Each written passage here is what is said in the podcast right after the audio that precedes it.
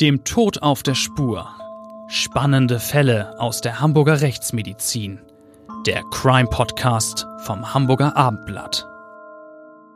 Dieser Podcast wird Ihnen vom GBI Großhamburger Bestattungsinstitut präsentiert, dem Hamburger Original für den konkreten Trauerfall und für die Bestattungsvorsorge. Wenn die Welt auf einmal stillsteht, helfen wir vom GBI Ihnen individuell und zuverlässig.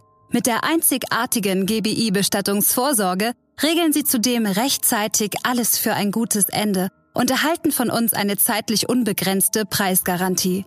GBI 15 Mal in und um Hamburg und jederzeit unter gbi-hamburg.de. Moin moin und herzlich willkommen. Schön, dass Sie wieder eingeschaltet haben zu unserem Abendblatt Crime Podcast, dem Tod auf der Spur. Ich bin Bettina Mittelacher, Gerichtsreporterin beim Hamburger Abendblatt und freue mich natürlich wieder darüber, dass Klaus Püschel bei uns ist, Rechtsmediziner in Hamburg, ein Experte, dem wir gerne immer zuhören. Ja, Rechtsmediziner als Pensionär jetzt, falls Sie das noch nicht wissen, aber trotzdem weiter mit spannenden Geschichten unterwegs. Wir wollen heute über ein Thema reden, das so ziemlich jeden von uns betrifft. Und zwar einfach deshalb, weil wir alle älter werden und weil wir uns alle im Straßenverkehr bewegen.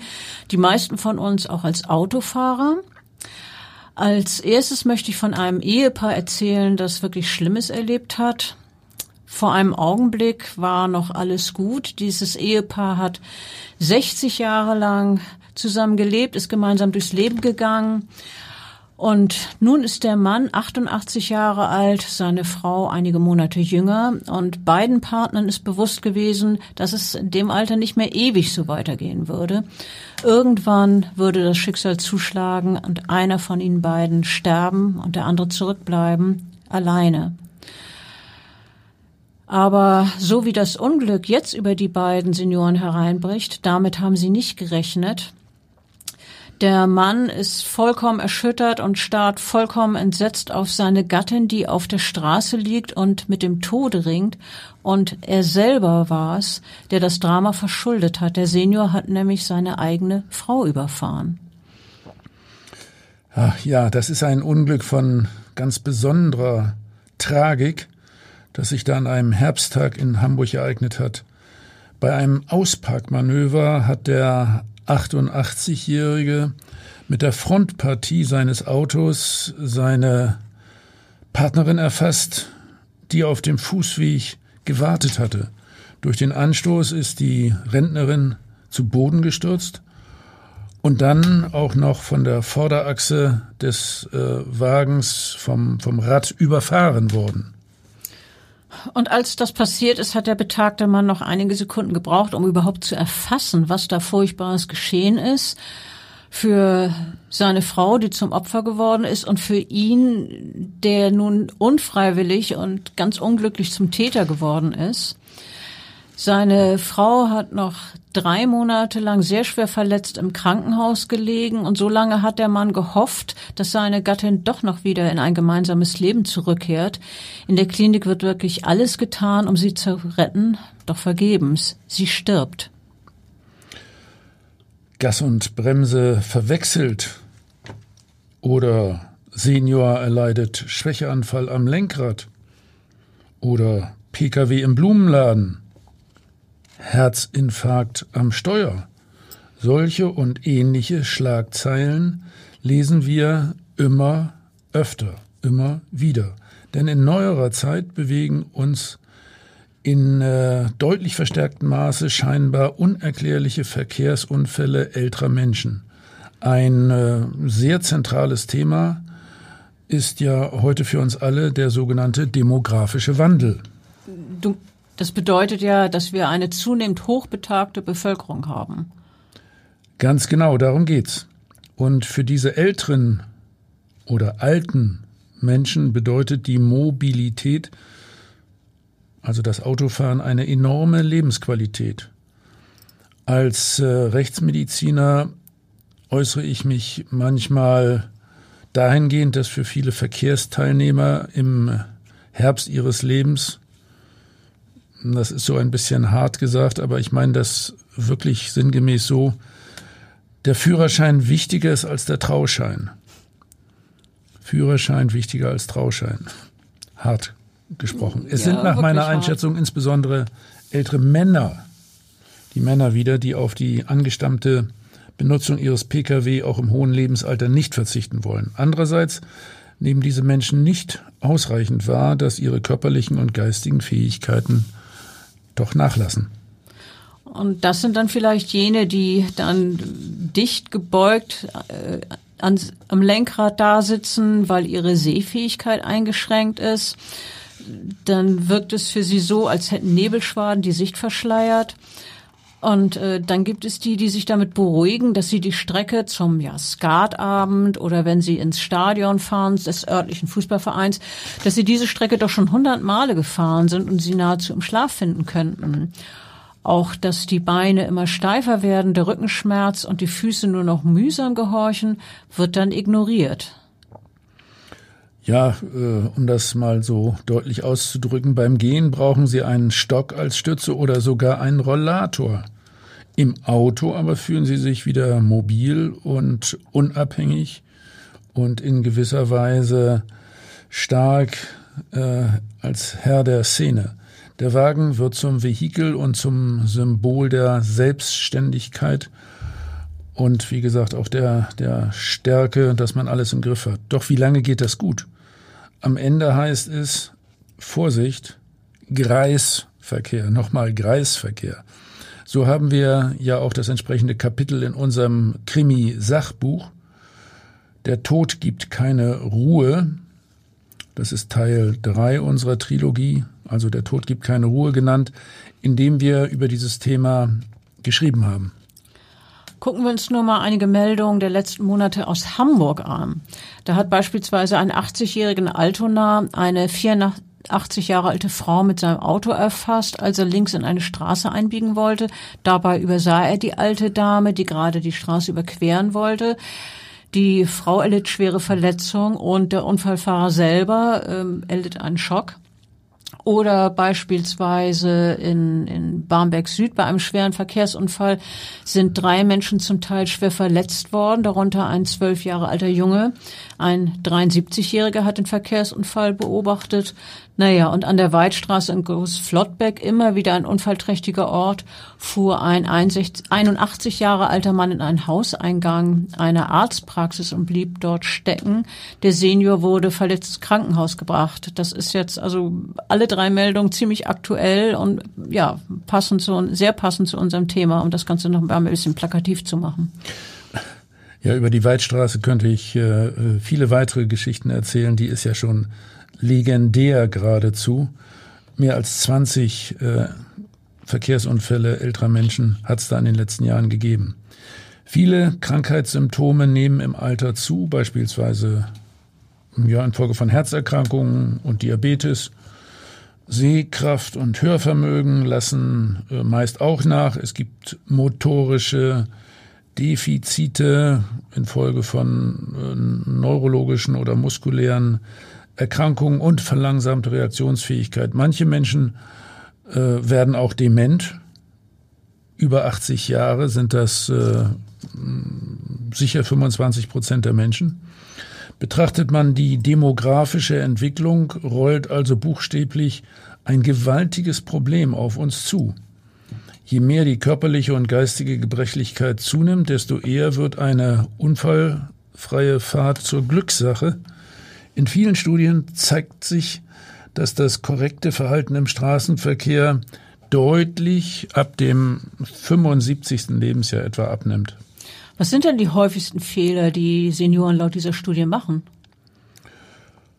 Ja, es gibt diverse Fehlverhaltensweisen, äh, beispielsweise beim äh, Thema Abstand äh, halten, Vorfahrtsverletzung, ja, ferner vor allem äh, auch beim Spurwechsel ohne Rückspiegelbenutzung, dann gefährliche Ausfahrt- und Rückfahrtmanöver sowie das Übersehen von Fußgängern an Überwegen, zum Beispiel in der Dämmerung oder in einer fremden Umgebung. Das spielt eine spezielle Rolle. Wenn es dann tatsächlich zum Unglück kommt, werden häufig Rechtsmediziner hinzugezogen, also Experten wie du. Und äh, mit diesen forensischen Experten werden ja in der Regel primär die Totenopfer assoziiert.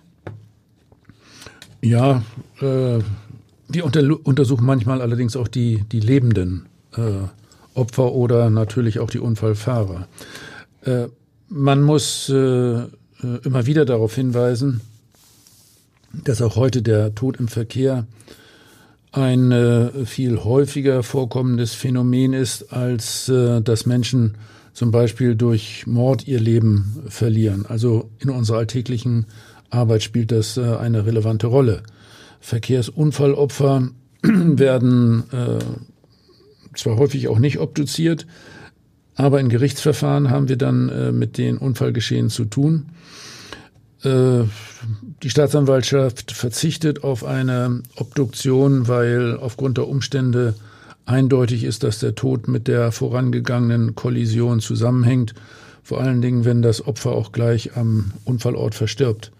Zweifel können eventuell dann aufkommen, wenn die Opfer längere Zeit überleben. Dann muss geprüft werden, ob gefährliche Komplikationen kausal auf den Verkehrsunfall zurückzuführen sind oder ob es sich um ein unfallunabhängiges Leiden gehandelt hat. Jede Reise hat eine Endhaltestelle. Bestimmen Sie diese mit der einzigartigen GBI Bestattungsvorsorge selbst. Für sich und für Menschen, die Ihnen wichtig sind. Vom GBI Großhamburger Bestattungsinstitut, dem Hamburger Original seit 100 Jahren, erhalten Sie eine zeitlich unbegrenzte Preisgarantie. GBI 15 Mal in und um Hamburg und jederzeit unter gbi-hamburg.de.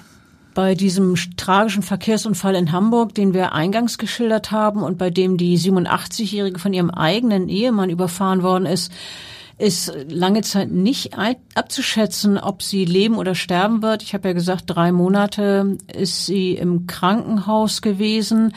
Ähm, das war, lag an einer offenen Unterschenkelfraktur, die die Frau erlitten hat, sowie ein Bruch des rechten Oberschenkels im Bereich einer Kniegelenksprothese.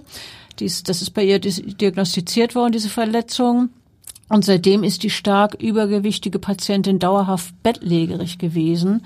Sechs Wochen nach dem Unfall musste ihr auch ein Bein amputiert werden. Ja, äh, tragisch, auch das musste der äh, Unfallfahrer, der Ehemann also noch miterleben. Und dann einen weiteren Monat später stirbt die Frau. Sie ist ja bei euch in der Rechtsmedizin obduziert worden. Was habt ihr als Todesursache ermittelt? Bei der gerichtlichen Sektion haben wir unter anderem eine erhebliche Schlagaderverhärtung und eine fortgeschrittene Herzverfettung festgestellt als vorbestehende Erkrankung. Äh, es gibt aber keine Hinweise auf einen früheren Herzinfarkt. Als Todesursache äh, wird ein Rechtsherzversagen im Zusammenhang mit einem Atemwegsinfekt diagnostiziert. Weiterhin bestanden auch periphere Lungenembolien, also Blut Gerinnseleinsschwemmungen. Äh, die Frau hatte Thrombosen entwickelt im Bereich der Unterschenkel, weil sie bettlägerig war und bettlägerig war sie wegen des Unfalls, also eindeutiger Kausalzusammenhang. Also dann verstehe ich das richtig, dass letztlich die Todesursache der Unfall war, beziehungsweise dann eine klassische Folge von der Immobilisierung durch den Unfall. Ja, genauso ist das gewesen. Äh, man kann übrigens generell sagen, dass äh, Obduktionen bei Unfallopfern eine besonders weitgehende Sektionstechnik erfordern. Es müssen Verletzungen in allen Körperregionen sorgfältig registriert werden. Beispielsweise kann man bei einem Fußgänger durch die Analyse der Hautverletzungen, der Quetschungs- und Ablederungshöhlen im Unterhautfettgewebe und durch die Feinstruktur von Knochenbrüchen die Anfahrtrichtung an den Beinen während eines Unfalls rekonstruieren. Man muss natürlich äh, speziell auch immer nach diesen Thrombosen suchen. Das bedeutet auch, dass äh, die Beine sehr sorgfältig obduziert werden. Und ihr könnt auch herausfinden, ob der Sicherheitsgurt angelegt war, oder? Ja, das äh, gilt dann für den Fahrer oder für den Beifahrer. Das äh, äh, erreichen wir durch eine sehr feine schichtweise Präparation der Haut, des Unterhautfettgewebes, der Muskulatur sowie der Knochen. Und dabei achten wir insbesondere auf Schlüsselbein, Brustbein und Rippen. Und äh, wir können äh, mit unserer speziellen Sektionstechnik äh, dann auch herausfinden, äh, ob der äh, Sicherheitsgurt, wenn er dann angelegt war, in Fahrer- oder Beifahrerposition positioniert war.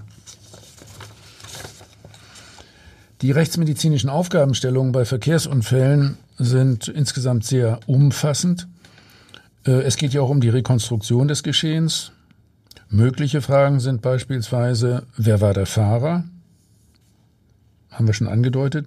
Oder lässt sich äh, dies anhand des Verletzungsmusters äh, oder durch spurenkundliche Untersuchungen äh, zum Beispiel am Lenkrad oder Bremspedal nachweisen, abgesehen vom Sicherheitsgurt? Stand der Fahrer unter Alkohol oder Drogen? Das ist ganz besonders wichtig. Das ist also eine Routine, dass man äh, dort entsprechende Blutuntersuchungen durchführt, bei äh, Toten auch äh, Untersuchungen, toxikologische Untersuchungen im, im, Gewebe, beispielsweise im Hirngewebe. Und war der Fahrer möglicherweise auch krank oder dement, ist also letztlich die Krankheit eventuell Ursache des Verkehrsunfalls. Diese letzte Frage, also ob der Fahrer krank oder dement war, die stellte sich auch bei einem folgenschweren Verkehrsunfall in der Nähe des Hamburger Hauptbahnhofs. Da ist ein Kombi unvermittelt rückwärts gefahren aus einer Parklücke und ähm, hat dann noch einen stählernen Holler umgepflügt und schließlich ist der Wagen mit dem Heck voran und mit Tempo 15, 15, nicht 50, in eine junge Familie ge geschleudert. Das Fahrzeug hat dann eine 32-Jährige ähm, erfasst und ihren jüngeren Bruder und der Wagen hat auch den vierjährigen Sohn der Frau überfahren oder ja überfahren und der Junge bleibt unter dem Wagen eingeklemmt. Und äh, ganz dramatisch, die Mutter und der Onkel werden dann zu entsetzten Zeugen der Rettungsmaßnahmen, mit denen die Notfallmediziner um das Leben des Jungen kämpfen. Ja, in diesem Fall kann ich mich ja fast noch wie heute erinnern. Äh, ich hatte damals nicht nur das Kind zu untersuchen, sondern äh, hatte auch sehr intensiven Kontakt mit den Eltern. Wir haben ja auch die Mutter im Hinblick auf ihr Verletzungsmuster untersucht. Als die Rettungskräfte beim Unglücksort eingetroffen sind, hat das Herz des Jungen schon nicht mehr geschlagen. Die Kraft, mit der die Opfer, also die beiden Erwachsenen und das Kind vom Wagen getroffen worden sind. Äh, ja, diese Kraft ist so zerstörerisch, als würde äh, das schwere Auto aus einem Meter Höhe auf die Person herunterfallen. Das ist sehr plakativ, ja. ja, der Vierjährige kann äh, zwar reanimiert werden, zunächst, stirbt aber wenig später in der Klinik. Und äh, bei der äußeren Leichenschau werden dann bei dem Kind zahlreiche Hautunterblutungen und Abschürfungen im Bereich des ganzen Körpers festgestellt. Todesursache ist äh, schwerste stumpfe äußere Gewalteinwirkung. Ja, und die Mutter und der Onkel des Jungen haben schwer verletzt diesen Unfall. Nein, schwer verletzt überlebt, haben diesen Unfall schwer verletzt überlebt, sorry. Ähm, der Unglücksfahrer ist ein 74 Jahre alter Mann. Er und seine Beifahrerin erleiden schwere Schocks und müssen im Krankenhaus behandelt werden. Und ähm, später, inzwischen ist der Mann 75, muss er sich wegen fahrlässiger Tötung und fahrlässiger Körperverletzung vor Gericht äh, verantworten. Ich äh, war damals im Prozess. Laut Staatsanwaltschaft ist der Angeklagte aus Unachtsamkeit mit dem rechten Fuß vom Brems auf das Gaspedal abgerutscht und hat dadurch diesen Unfall eben verursacht. Ja, damals war ich ähm, der rechtsmedizinische Sachverständige im ähm, äh, Prozess und nach meinem Gutachten äh, war das äh, Urteil des Gerichts im Hinblick auf die Rekonstruktion des Geschehens etwas anders. Der ist also nicht vom Gaspedal abgerutscht, sondern äh, nicht vom Bremspedal abgerutscht, sondern hat aus bestimmten Gründen das Gaspedal völlig falsch runtergedrückt. Äh, Nochmal zur Rekonstruktion. 2,4 Sekunden, so ermittelt später ein Sachverständiger, hat die Fahrt des Wagens gedauert aus dieser Parkposition heraus. Ja, nur sehr wenige Augenblicke, die das Glück mehrerer Menschen für immer zerstört haben. Der Unfallfahrer behauptet, er habe den Automatikwagen äh, rückwärts aus einer engen Parklücke gesetzt und plötzlich einen Krampf im rechten Bein verspürt. Ihm sei, ja, hat er wörtlich gesagt, ganz weiß oder trüb vor Augen geworden. Das nächste, an das er sich erinnere, sei der laute Knall gewesen. Auch die Mutter des Jungen, die ja bei dem Unfall verletzt wurde, ist in dem Prozess als Zeugin aufgetreten. Ich erinnere mich sehr genau an den Moment, als sie unter wirklich unter Tränen von der Katastrophe zu erzählen begonnen hat. Und es ist ja auch wirklich ein furchtbares Drama, was sie erlebt hat. Die Frau schildert, wie sie selber unter das Auto geriet, wie sie dann die Hand ihres Jungen ergriff und schrie, mein Sohn, mein Kind. Sie ahnte zu dem Zeitpunkt noch nicht, wie schwer verletzt der Junge war, nämlich tödlich verletzt. Und seitdem, seit jenem Tag, sagt die Frau dann im Prozess, fühle sie nur noch Leere. Sie selbst musste auch mehrfach operiert werden und war wochenlang im Krankenhaus. Übrigens darüber hinaus die Beziehung zu ihrem Partner, dem Vater des Kindes, ist nach dem Unfall zerbrochen. Die Frau hat zum Angeklagten dann gesagt, Sie reden von Ihrem harten Leben, aber Sie haben doch das meines Sohnes genommen. Und dann sagt die Frau weiter, die Strafe, die Sie meines Erachtens verdient haben, werden Sie hier heute nicht bekommen. Äh, doch, natürlich auch äh, das Leben des 75-jährigen Mannes ist äh, jetzt sehr getrübt. Vor Gericht hatte seine Ehefrau von anonymen Drohanrufen, blutverschmierten Briefen und Flugblättern und so weiter erzählt.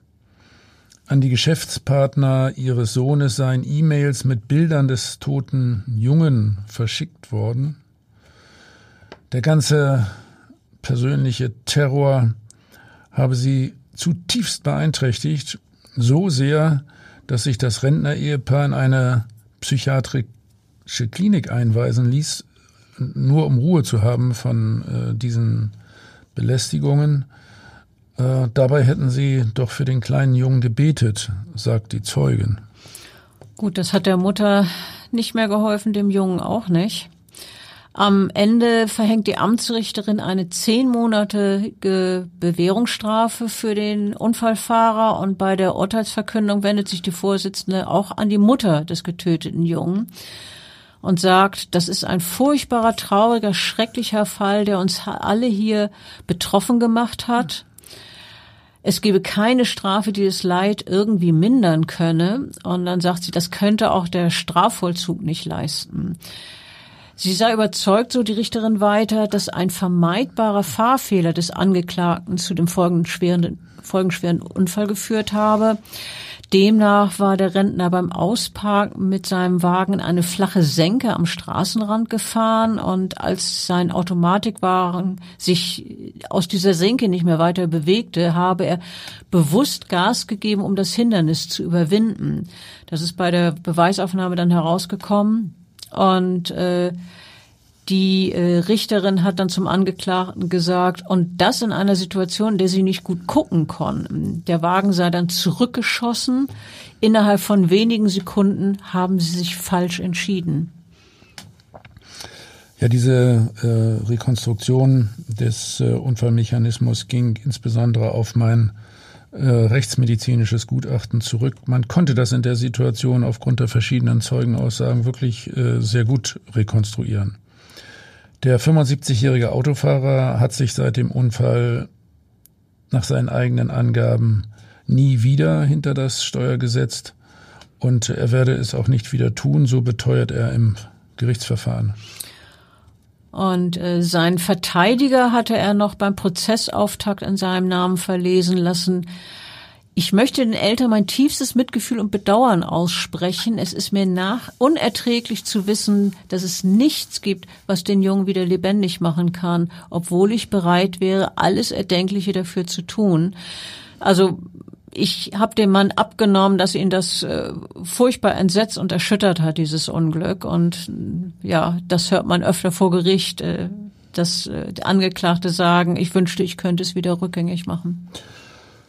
Ja, das ist auch äh, von, von meiner Wahrnehmung hier ein, ein ganz entscheidender äh, Punkt übrigens. Und äh, sowas muss man sich aber natürlich auch versuchen bewusst zu machen, bevor man sich als äh, ja, alter, äh, hochbetagter Mensch äh, ans Steuer setzt, was da passieren kann. Es erfasst mich immer wieder ein gewisses Schaudern, wenn ich bei solchen Fällen mitbekomme, dass Menschen mit einer großen Lebensleistung, so wie das auch hier durchaus der Fall war, im Zusammenhang mit einem altersbedingten Abbau uneinsichtig werden und schwere Verkehrsunfälle verursachen und dabei unter Umständen den Tod eines anderen Menschen verschulden. Was sie natürlich nicht wollen, ganz klar. Aber äh, ihr Verschulden beginnt schon dann eben, wenn sie sich an Steuer setzen.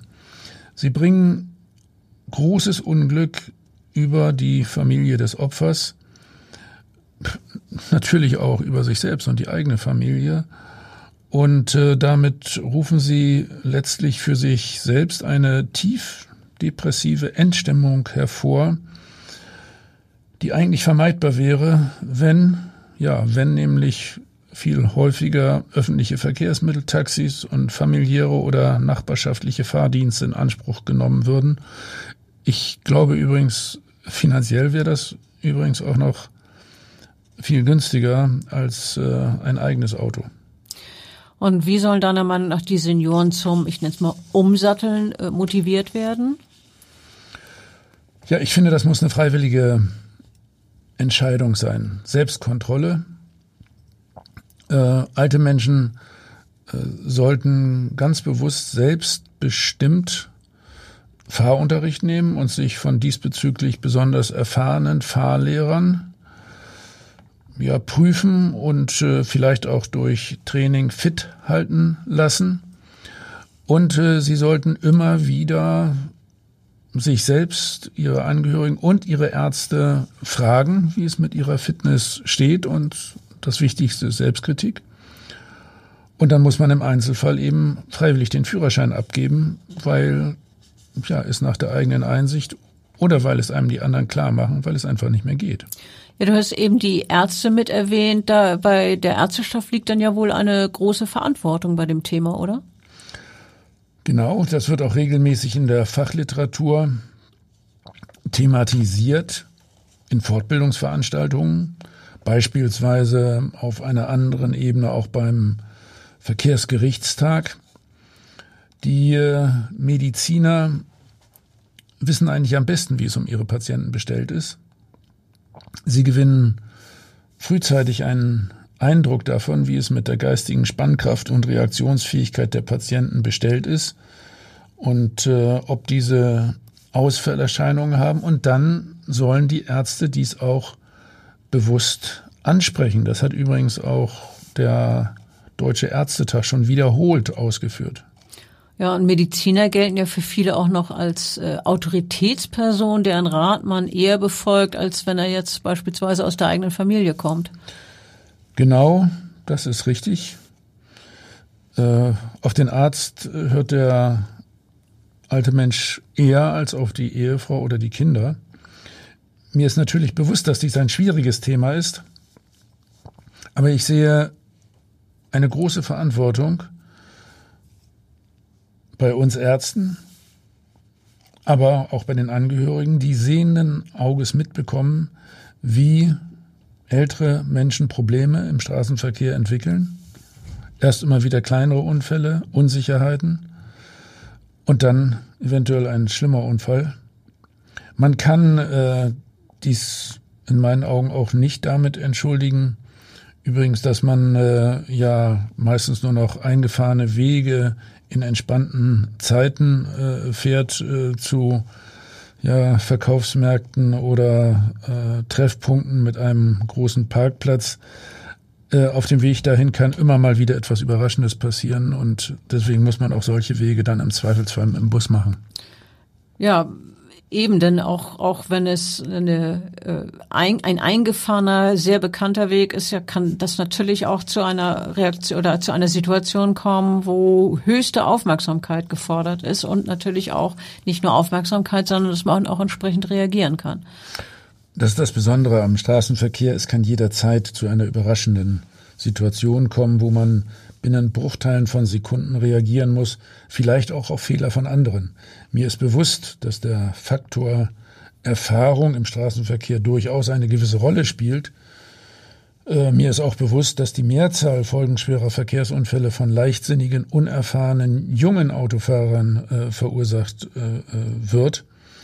Die Statistik ist in dieser Richtung eindeutig. Die Statistik lügt aber auch nicht, indem sie uns zeigt, dass ältere Menschen vermehrt ab etwa im Alter von 75 Jahren Verkehrsunfälle verursachen, die auf eine eigentlich leicht erkennbare Krankheit, körperliche Gebrechen oder eine dementielle Entwicklung zurückzuführen sind.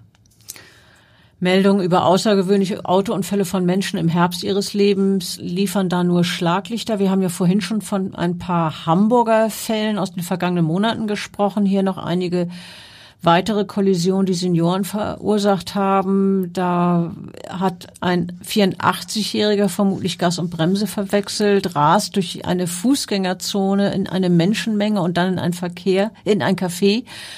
Dort sterben eine 63-Jährige und ein 60-Jähriger. Außerdem werden 20 Menschen zum Teil schwer verletzt. Ein weiterer bezeichnender Unfall eines äh, ja nur 68-Jährigen.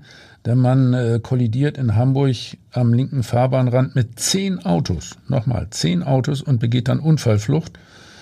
Der Wagen des 68-Jährigen, übrigens eines ärztlichen Kollegen, wird wenig später einige hundert Meter entfernt äh, aufgefunden. Untersuchungen durch äh, einen Rechtsmediziner und einen Neurologen bestätigen die Annahme eines Diabetes und viel schlimmer einer deutlichen dementiellen Erkrankung aufgrund von Hirndurchblutungsstörungen mit neurologischen Ausfallerscheinungen. Bis zu seinem Verkehrsunfall war der Arzt, überleg mal, er war tatsächlich noch in eigener Praxis tätig. Jetzt verliert er seine Approbation, weil er bei dem Verkehrsunfall auffällig war. Ja, also wenn man das so ein bisschen weiterspinnt, diesen Fall, dann äh, ist natürlich die Frage, wie hat er seine Patientin behandelt? Hat er das alles richtig gemacht? Gut, ja. das ist sicherlich ein anderes Thema. Ja, wurde aber im Internet durchaus auch bereits diskutiert. Ja, und parallel zu diesen Verkehrsunglücken hat auch der Unfall eines 78-Jährigen, der einen Fußgänger erfasst hat, dann in Schlangenlinien weitergefahren ist und äh, zeitweise auf den Gehweg gerät, gerät und dort dann eine Radfahrerin touchiert, die an den Folgen dieses Unfalls stirbt. Im Prozess heißt es dann später, das unkontrollierte Weiterfahren nach dem ersten Zwischenfall sei darauf zurückzuführen, dass der Angeklagte aufgrund altersbedingter Fahrunsicherheit die Kontrolle über seinen Wagen verloren habe. Alarmierend war ja auch die Aussage eines Seniors in einem anderen Fall, der mit seinem Fahrzeug mehrere parkende Autos gerammt hatte, als ihm ein Wagen entgegenkam. Der hat nämlich seinem Anwalt anvertraut, immer wenn es eng wird, mache ich die Augen zu und fahre einfach weiter. Ja, ja Augen zu und durch. Mag man gar nicht drüber nachdenken. Im Alter nehmen die äh, kognitiven Fähigkeiten und ähm, die äh, Geschwindigkeit der Verarbeitung von neuen Informationen im Gehirn äh, kontinuierlich ab. Das führt dazu, dass äh, diese Autofahrer dann Schwierigkeiten haben, schnell zu reagieren und Fehler zu korrigieren. Das äh, können sie auch mit Erfahrung alleine, jedenfalls in unerwarteten Situationen, äh, nicht kompensieren. Mm, es gelingt dann eben nicht, den Fuß schnell wieder vom Gas herunterzunehmen, weil ja, die Reaktion einfach zu langsam ist. Ja, und wie ist das mit Geisterfahrern? Das sind ja wohl auch eher Senioren, die auf der Autobahn auf die falsche Fahrbahn geraten. Und wenn ihnen dann bewusst wird, dass sie auf der falschen Seite fahren, fahren sie oft einfach weiter, sei es aus Unsicherheit oder aus Panik. Ja, und dabei äh, passieren ganz besonders schreckliche Unfälle, Klar. wenn sie dann äh, in den Gegenverkehr äh, geraten. Fragen der Verkehrsmedizin füllen bei uns in der Rechtsmedizin ganze Lehrbücher. Und äh, es besteht äh, ja in der Rechtsmedizin weitestgehend Konsens darüber, äh, dass es wichtig ist, dass ja, wir als Experten bei unklaren Verkehrsunfällen zum frühestmöglichen Zeitpunkt hinzugezogen werden, am besten gleich am Unfallort. Dort wird nicht nur ein technischer Sachverständiger benötigt, sondern nach meiner Überzeugung auch zum frühestmöglichen Zeitpunkt ein rechtsmedizinischer Sachverständiger.